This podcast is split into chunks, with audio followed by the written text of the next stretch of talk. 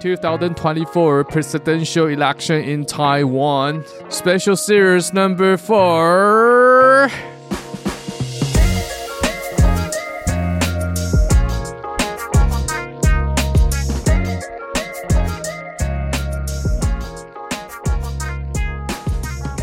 欢迎回来知识频道，我是达特 E。然后上次第三集花了太多时间讲第二场和第三场的总统大选政见发表会。原本还要讨论时代力量不分区立委候选人王宝轩上法律白话文运动的一些访谈内容，今天就来讨论这部分。然后嘞，我还想谈一下什么是民主，因为民主这个词啊，在赖清德这次选战中多次被提及。他说这次选战我们要守护台湾的民主，或者说这次的选举是在民主和独裁专制之间的选择。所以我想聊一下到底什么是民主。好，那王宝轩到底在法白节目里面讲了什么？为什么我想要拿出来讨论？他提到一个专有名词叫做中心思想，或者我们可以把它理解为核心价值。如果已经听过法白这集内容的听众朋友，我这边帮大家复习一下。那没有听也没关系，我就 quote 一下这样。那这一集主要王宝轩上法白是为了推广时代力量，因为他自己是时代力量的不分区候选人，应该是排名第二位，如果没记错的话。如果大家有 follow 政治新闻的话，时代力量现在在打一个所谓的五趴保卫战。回到二零一五年，时代力量刚成立的时候，就有太阳花运动的这股气呢，他在二零一六年的总统大选或者说立委大选的政党票拿到了六点一趴，第一次参政就突破了政党票的五趴门槛，再加上一些区域立委也顺利当选，在当时他可以说是台湾最有潜力的第三势力。那二零一六年得到这么好成绩之后，不过过了一年就经历了第一次的退党潮。那到了二零一九年出现第二次退党潮，当时几位时任时代力量立委直接退党，就是说时代力量他直接损失了两席立委。一般大家相信是因为时代力量的内部路线产生了分歧，有一部分的人想要当小绿，在二零二零年的时候觉得泛绿票要集中给蔡英文。他们不支持时代力量要提出自己的总统候选人啊，另外一部分人觉得时代力量要走出自己的一条路。那要当小绿的这群人呢，大部分都已经加入民进党，梦想成真，改变发生。那同一个时间，二零一九年的七月，柯文哲成立了台湾民众党。那到了隔年二零二零年的总统选举，政党票部分，时代力量拿到了票数被民众党超车，但他仍然拿到了七点七五趴政党票，比二零一六年。还要多了一点六趴左右，所以它是有成长的，只是市占率掉到第四，代表还是有很多民众对于时代力量选择走自己的道路是给予一定的支持。那说到时代力量的政治明星，大家第一个想到的灵魂人物应该就是黄国昌，但是很不幸的嘿，大家在。应该是两三个月前吧，我有点忘了确切的时间。黄国昌退出了时代力量，被民众党提名为不分区的立委候选人，应该是排名在第二位。所以时代力量从二零一六年的六点一趴，然后二零二零年的七点七五趴，到现在门槛保卫战。然后我这边不是讲民调，这个是时代力量自己提出来的一个战略，跟民调一点关系没有。这就说明时代力量是一个正在衰退的政党，它正在失去选民的支持。那这部分选民转去支持哪一个党，我不知道。这集上。上架的时候也不能再讲民调。好，那以上是时代力量的时代背景啊。那我们回到法白这一集专访，王宝轩应该是近期啊，可能是呃两年前加入时代力量，在今年的立委选举被时代力量列为不分区的第二名。在加入时代力量之前呢，他曾经代表绿党社会民主党参选桃园市第一选区的立法委员，但没有上。之后，他进入柯市府当柯文哲机要秘书，在柯文哲身边工作了大概一年九个月。那这集法白王宝轩主要就是在推广时代力量的理念，希望可以帮时代力量多拉一点票。那当然，希望自己可以当选不分区。除此之外嘞。法白算是一个蛮科黑的立场啊，所以洛伊和桂智也请王宝轩分享了当时在台北市府的时候，就说在柯文哲身边干活，就近观察柯文哲，那对这个人有怎样的看法？之前我们科黑 vs 科布林那一集，其实我们就。很想得到一些第一手资讯，为什么柯文哲身边人一直走，而且大部分离开柯文哲的人都反过来变柯黑啊？刚好法白这一集就给了我们一些资讯。那王宝轩这一集讲的内容，我觉得应该算是比较柯黑一点的内容，大多数是批评，那也有小部分他认为柯文哲的确是一个非常认真做事的人。也没有看过柯文哲有贪污的意图，但是法白主持人珞亦和桂智对于这部分其实没有什么兴趣，他们比较有兴趣的是柯黑的部分。那在这部分呢，王宝轩说柯文哲是一个没什么价值的人，他没有一个中心思想，他觉得柯文哲完全是看风向在讲话。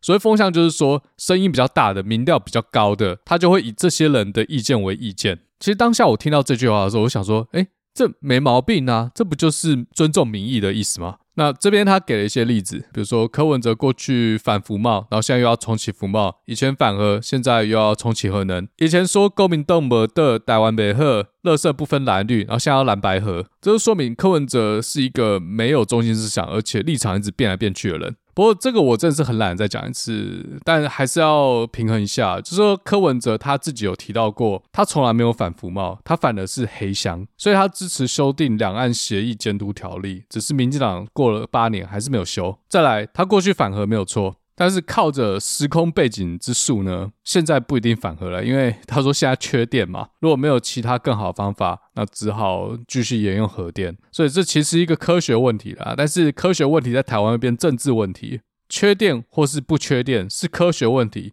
但是你相信缺电，还是你相信不缺电，这是一个政治问题。那再来还有什么蓝白河啊？这个我没办法护航。蓝白河，然后又破局，这武汉肺炎催生了第几梯？第八梯还是第九梯的科黑？总之嘞，在一些议题上，柯文哲立场常常反复不定。但讲到这嘞，法白隔周的新的一集啊，一样是在讲政治。具体络绎讲什么，我懒得去查了。总之。他没有讨论到有些政治人物的立场，他就会改变。比如说以前有人反同婚，那现在变成支持同婚，所以对洛伊来说嘞，这个人成长了，这是一种价值观的进步。哦，那讲到这嘞，大家可能就会觉得有点双标了嘛，因为他是进步还是是退步，取决于你支持哪一边嘛。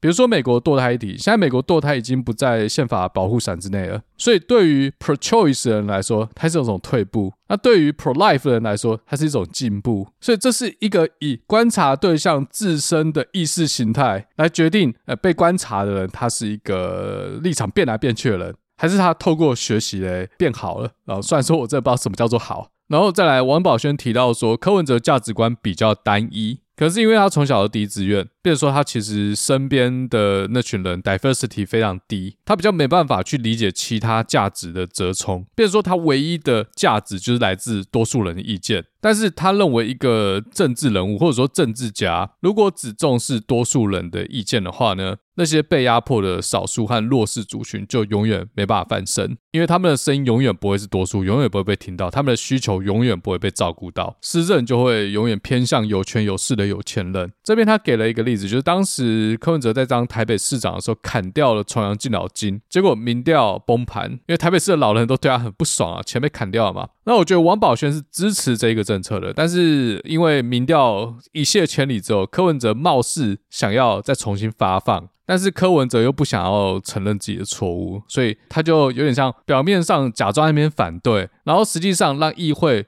通过要重新发放重阳敬老金的这个政策，这样的话他就可以甩锅给议会，然后他的目的又达成。我听到这个讲法，我就觉得诶蛮 shock 的，因为这跟我理解的不一样。就之前我们柯黑对决柯布里那集，其实有提到这一点了。那嘉豪补充是说，其实柯文哲一直以来都反对，但王宝轩在那边是说柯文哲是假装反对，那王宝轩又是柯市府内人，所以这样听起来好像有点道理。其实我们都被柯文哲骗了，他就是一个营地。但是我当时听法白王宝轩提到这个的时候，如果我是络绎，我会问他一个问题：请问这个是你在旁边听到柯文哲这样讲，也就是说你是人证，还是这个是传闻？你是听其他人，就所谓的第三人说柯文哲想要用这招甩锅给议会？这两者有很大的差异，因为络绎和贵智是律师嘛，他们是学法律的，所以他们绝对是知道 hearsay 传闻证据，传闻证据是不能拿来当证据的。所以，如果是我的话，我会很小心。那在这个专访里面啊，王宝轩也没有说是他在柯文哲旁边的时候听到这件事，他只说柯文哲是这样。所以我这边打个问号，因为毕竟我也不知道真相。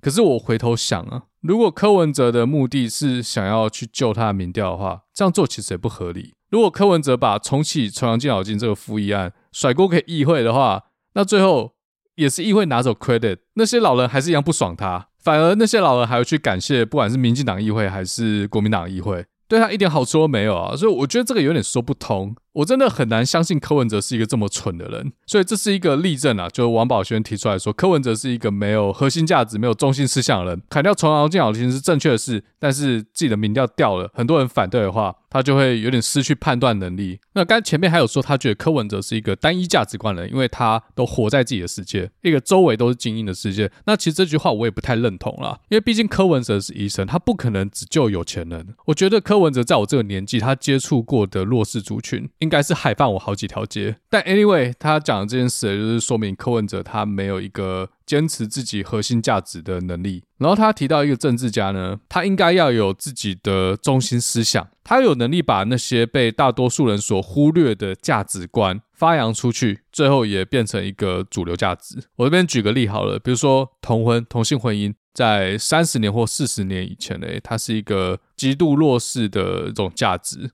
如果执政者永远不会为有同婚需求的人做点什么事的话，哎，那。同婚永远是不会实现的，因为大多数人根本不 care 嘛。所以，好的政治家嘞是要领导众人，而不是把众人的想法当成是自己的想法。他对于一个政治家的定义嘞，我是蛮同意的。但是，我就在思考一个问题：到底什么叫做中心思想和核心价值？这四个字，我们在这几年一直重复听到。我们对于中心思想这四个字，我觉得不是那么陌生。可是，如果好好仔细去想的话，它算是一个蛮抽象的概念，到底什么是中心思想啊？讲到中心思想，我第一个想到的就是孔子的中心思想是个人，己利而利人，己利达而达人，己所不欲他，勿施于人。就我们小时候学啊，还有那个卜学亮唱的这首《子曰》啊，说孔子的中心思想是仁。那我就问各位啊，什么是仁？就大家考大学国文。可能有写过类似的题目，所以人就是爱人，它像是一个以人为本的价值观。但讲到这边，它也是很抽象。所以有一天，子张就问孔子，到底什么是仁？那孔子说：“公宽信敏惠，公则不侮，宽则得众，信则人任焉，敏彻有功，惠则足以使人。”讲越多，越搞不清楚到底在攻三小。而且每个弟子问他，他答案都不一样。那从《论语》里面，其实可以看到很多孔子与弟子之间的对答。我们小时候在学国文的时候，就是从这些 conversation 呢，慢慢去勾勒出所谓的儒家思想的中心，仁到底是什么。但今天不是要跟大家讨论《论语》，但我在思考这个问题的时候，我有两个方向。第一个是刚才前面讲什么是中心思想，那第二个是每个人都有中心思想吗？有可能有人没有中心思想吗？我们先不讲政治人物，就讲一般人，你我，你各位啊，每个听众正在听这集，你觉得自己是一个有中心思想的人吗？应该是上礼拜吧，我在我的线动发了一个问题，就问大家什么是中心思想，但是很少人回。之前我发那种选择题啊，可能都有一百多、两百个回复，但是这一题好像只收到三个。有一个听众他回复的答案，我觉得还不错。他说，当一个人他必须要做删去法的时候，只留下一件事，就是说他认为对他来说最重要的那件事，只能留一样，最后留下的是什么？就是他的中心思想。那这位听众说，对他来说最重要的是家人，所以我在猜这位听众的中心思想就是。以家人的利益为中心，比如说今天我家人可能在外面犯了错，比如说我儿子从国外订购了大麻寄到台湾就被抓到，即便是这样，他毕竟是我们家人，我们还是极尽所能去帮助他，帮他雇最好的律师或者找立委去关说之类的。但是旁人可能就会觉得，我操，你这个人真是对错不分诶，这种人还可以当政治人物吗？不行吗？尤其是如果他过去曾经谴责过呃一些毒品啊、治安的问题，就自己儿子出事了，就出现两套标准，那那些对对于毒品议题非常重视的群体，可能会觉得这个人就是一个没有中心思想的人，但其实他并不是没有中心思想，而是他的中心思想是家人。像王宝轩过去是从事转型正义。那对王宝轩来说，柯文哲是一个没有中心思想的人。那有可能不是柯文哲没有中心思想，而是转型正义并不是柯文哲的中心思想。而柯文哲的中心思想，王宝轩他也无法理解。所以在王宝炫立场，他就会认为柯文哲是一个没有中心思想的人。那我猜柯文哲转型正义被他诟病的就是之前什么国民党妇联会，他说这些都是过去的事，就让他过去，还管他干嘛嘞？所以在做转型正义的人可能就会被 pissed off。所以，如果就我刚才这样的定义，不可能有人是没有中心思想的，而是我们无法去理解别人的中心思想或别人的核心价值是什么。我不知道大家同不同意？我觉得核心价值它不一定要高大上，不一定要跟孔子一样。中心思想是一个人，对于一个视钱如命的人来说，他的中心思想，他的核心价值可能就是财富。你可以对这种人很不屑，但是我们可能没办法说他是一个没有中心思想的人。好，再我们把它放大到政治人物，刚才。就这位听众的定义来说，如果只能选一样东西，他选择的是家人。但对政治人物来说，可能不一样。但我们也可以说，OK，呃，如果我选上台湾总统的话，我如果只挑一件事来做，我要做哪件事？但是在实务上，总统就不可能只做一件事嘛，那就变成一个排序的问题了。就是说，在有限的资源中，我们要优先做哪些事？那怎么做排序，就跟一个政治人物的中心思想有关系了。如果柯文哲把转型正义摆在比较后面的顺位的话，那对于王宝轩来说，柯文哲可能就是一个没有中心思想的人。那如果我们 zoom in 到所谓的转型正义，其实柯文哲之前有讲过，他之前去波兰拜访波兰前总统华勒莎，那华勒莎跟他有讲过对于转型正义的看法，是说转型正义要能成功啊，重点是顺序，要先解决现在的问题。第二个是避免以后再发生，第三个才是追究过去的责任。那他认为台湾的顺序反了，所以转型正义除了很难成功之外呢，往往会变成意识形态还有选举的手段。那关于这个概念呢，大家可以去了解一下卢安达政府是怎么去。促成卢安达大屠杀之后，胡图族和图西族的和解。所以，如果以华勒莎对于转型正义的看法，回头去看柯文哲在妇联会讲的这句话，大家应该可以稍微理解一下为什么啊？有点跑题啊。总之呢，对于一个政治人物呢，我们要去了解他的中心思想或者是核心价值，可以从他对于政策的排序来做一个归纳。再，我要讲另外一个概念是说，今天你的中心思想有没有可能只是？我达成我中心思想的其中一个手段，中心思想这种东西虽然不分贵贱，可是我觉得它还是有一种 hierarchy。比如说我们刚才前面讲到这个所谓呃以前反核，现在不反核，对于一个反核人士来说，他就觉得柯文哲没有中心思想，因为比如说林义雄好了，他终身的志向就是为了反核，他就是一个为了反核而生的男人，所以反核这件事情是他人生的全部，是他人生中最重要、最宝贵的一个目标。但对柯文哲来说嘞，如果他的中心思想是要让台湾的人民安居乐业，具体来说的话，如果以经济作为其中一个面向，就是说每个人的收入都提高了，购买力都提高了，作为一个目标，那为了使产业能够蓬勃发展的话，我们就需要电。所以重启核电只是追求这个目标的其中一个手段，但在反核人士的眼里面，柯文哲就是一个没有中心思想的人。所以回到前面我们所讨论的啊，有可能不是别人没有中心思想，而是你看不到。那从王宝轩刚才提到，柯文哲是看民调嘛，就是民调说话，数字说话。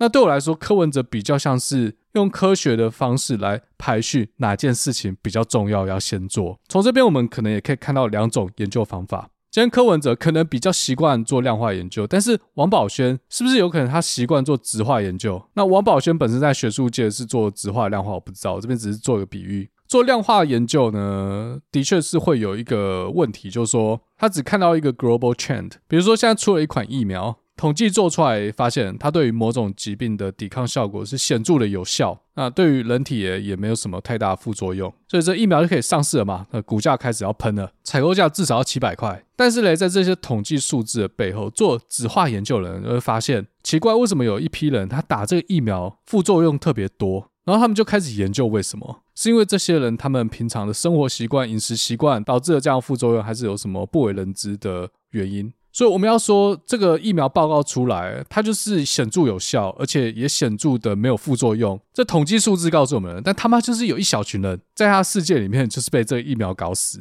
难道我们要否认这群人的存在吗？这就是在政治上所谓的少数族群。当柯文哲从政目标是要去优先解决大部分的人碰到的问题，而王宝轩他在意的是少数人的转型正义。他们两个人的中心思想就很难有交集啊！今天有点绕来绕去啊，不知道大家有没有听懂这个概念，还是已经转台了？但我的确很想知道每个人自己对于中心思想的定义是什么。然后你各位每个人中心思想是什么？欢迎在 IG 私讯我，或者是到 Apple Pocket 上面留言啊！另外在法白这场专访啊。王宝轩大概在柯批下面做了一年九个月之后离开台北市政府。那的确，我们在这几年看到柯文哲很多幕僚最后都离开市府团队。姚立明说一句话嘛，就是因误会而结合，因了解而分手。很多最后跟柯文哲分手的人都大力的科黑，理由大部分跟王宝轩在法白这一集讲的还蛮一致的。然后他们很喜欢说柯文哲就是一个自以为是的人，不管扯到什么都要说自己是外科医生。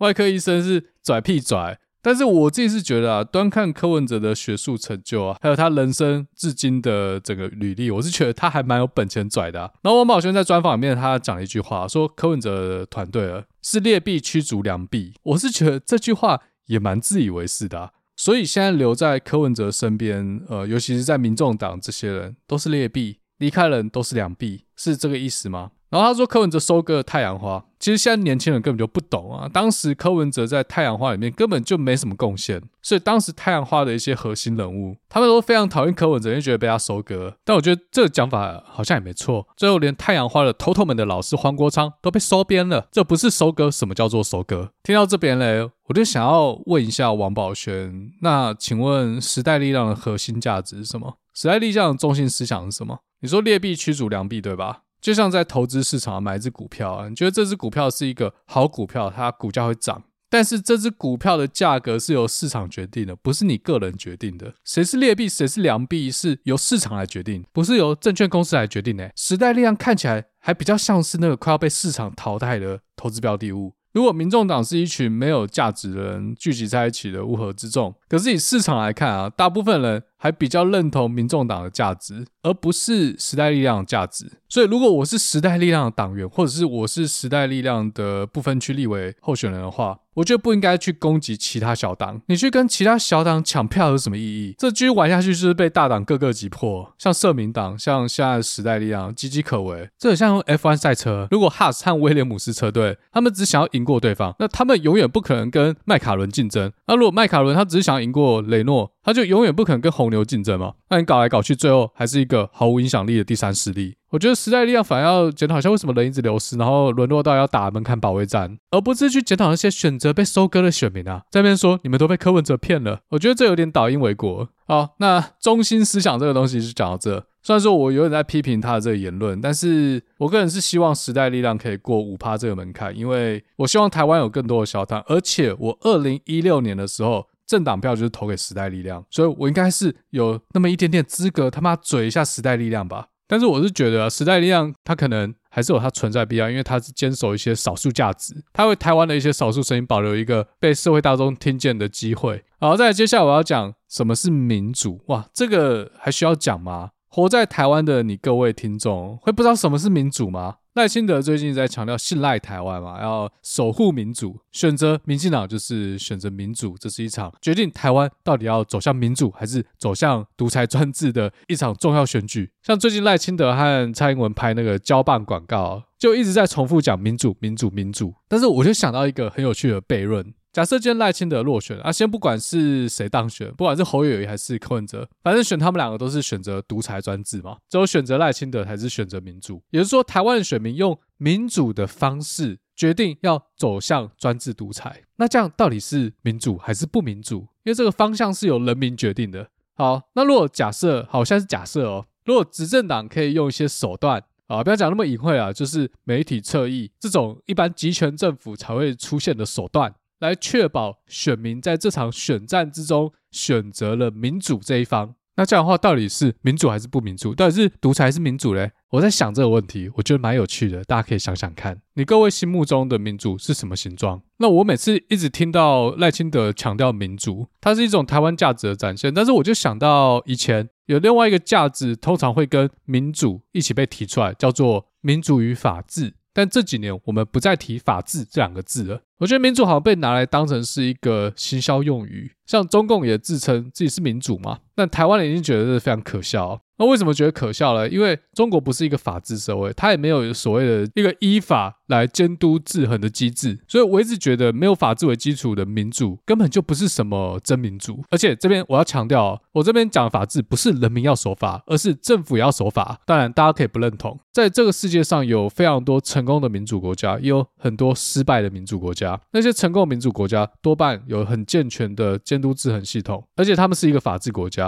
那些失败的民主国家嘞，你不能说他们不是民主国家吗？他们的领导人也是人民一票一票选出来的啊，但是他们通常都不是一个法治国家。这个例子太好找嘛，比如说我们之前讲过的海地、中南美洲、非洲一堆贪污腐败的民主国家。所以民主这两个字啊，它其实不是一个优等生的保证。如果没有所谓制衡力量，那制衡力量就是来自于法治。这种民主其实它毫无意义。其实，在全世界，我看来看去，好像也只有台湾。在选举的时候，一天到晚把民主挂在嘴上，觉得在台湾民主是一种荣耀，是一个值得拿来被说嘴的东西。这对我来说是一个非常奇怪的讲法。我几乎在别的国家很少听到这种讲法。像在韩国，他们可能觉得 K-pop、Blackpink、BTS 是他们荣耀；在日本，他们可能觉得动漫是他们的荣耀。但在台湾，我们把民主当成是我们台湾的荣耀，我们每四年就要守护它一次。我从来没有听到日本和韩国在守护民主，因为民主对他们来说就是一个再普通不过的东西。那这边一定有人 argue 说，因为没有人要并吞他们啊。可是这二十年来，有很多国家曾经或者是正在被侵略，不论是乌克兰或是巴勒斯坦，他们守护的都是自己的土地、自己的家园、自己的文化。我没有看到他们说我们要守护的是民主，有可能是因为入侵他们的国家也是民主国家吗？那俄罗斯普丁也是民选的，而俄罗斯是不是民主国家？大家可以自己判断。所以说，我也不否认台湾民主化到现在，前人留下了多少血，民主得来不易，没错。但是他在一个民主国家被一个政党拿来当成是自己的专属价值，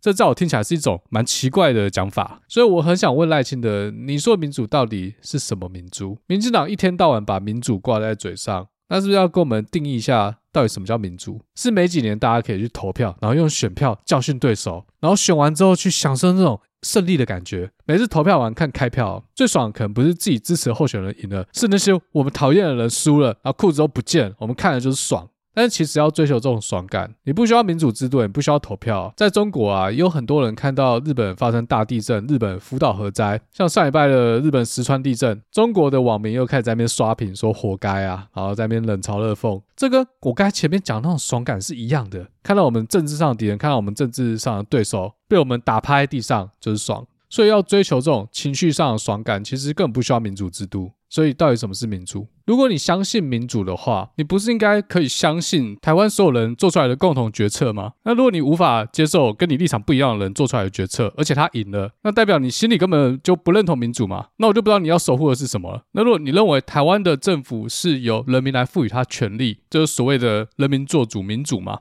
但是同时，你又认为台湾民选出来的领导人有可能在违背主流民意的情况下，把自己的国家卖掉，卖给敌国，而人民没有任何方式可以反制，这两种想法摆在一起。不觉得有点互斥吗？至少在马英九执政的时候，太阳花学运已经证明，政府如果想要一意孤行的去做一些违反民意的事，最后人民会把它挡下来。所以他用这个逻辑，未来不管是谁当选，如果他做出什么违背民意的事，他也将会被下一波的社会运动挡下。从近代史来看，我真的很少看到一个民选领导人成功的，我这边说要成功哦，成功的把自己的国家卖给敌国。那我不能说完全没有，有可能有，只是我的见识浅薄这样。但我想到一个人，就是前乌克兰总统。亚努科维奇，最后他被乌克兰人民拉下来，而且被乌克兰全球通缉。那当然，乌克兰当时被搞掉了克里米亚。那乌克兰至今它还是一个独立的国家，只是这场俄乌战争已经打到现在，不知道什么时候才会结束。那这边一定又会有人 argue，那为什么我要把自己搞那么累？我不能就选择一个毫无疑问他不会卖台的总统吗？我干嘛要选出一个有点可疑，然后等他做什么不该做的事，我们还要号召群众冲撞立法院，搞这么累干嘛？对，没错。但我这边要讲的是，我们上一集讲的 deal breaker，好像在两岸问题之前，其他问题都不重要。但实际上，我认为不全然是这样，因为两岸问题呢，如果你相信我刚才前面讲的论点。我们是有一套方式，或者说我们曾经成功的用人民的力量去阻挡总统把国家带到我们不想要的方向。好，这对外，因为如果人民上街头反对其他国家的侵略，在国际舆论上一般都会站在人民的这个立场。但对内的，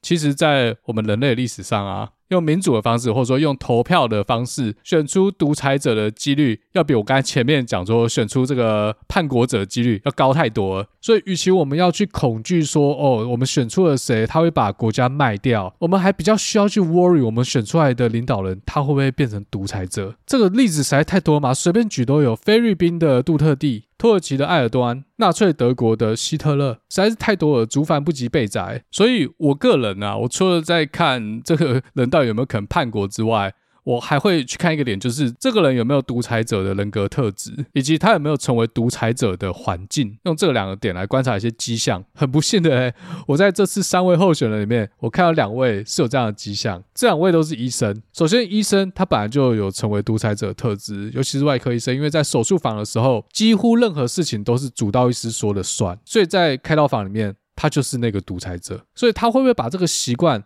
带进政府？这对我来说是一个观察点，所以便我们要去看这个候选人，他有没有有意识的去削减自己的权利，他有没有有意识的去创造一个制度来延缓或者说防止自己成为那个戴上魔戒的人。从我之前前几集也有讲过了，我对赖清德最大的 concern 就是他曾经把自己凌驾于宪政制度之上，作为行政权，他拒绝接受立法权的监督。调查台南市议长贪污是司法的权责，不是行政权的权责。那柯文哲嘞？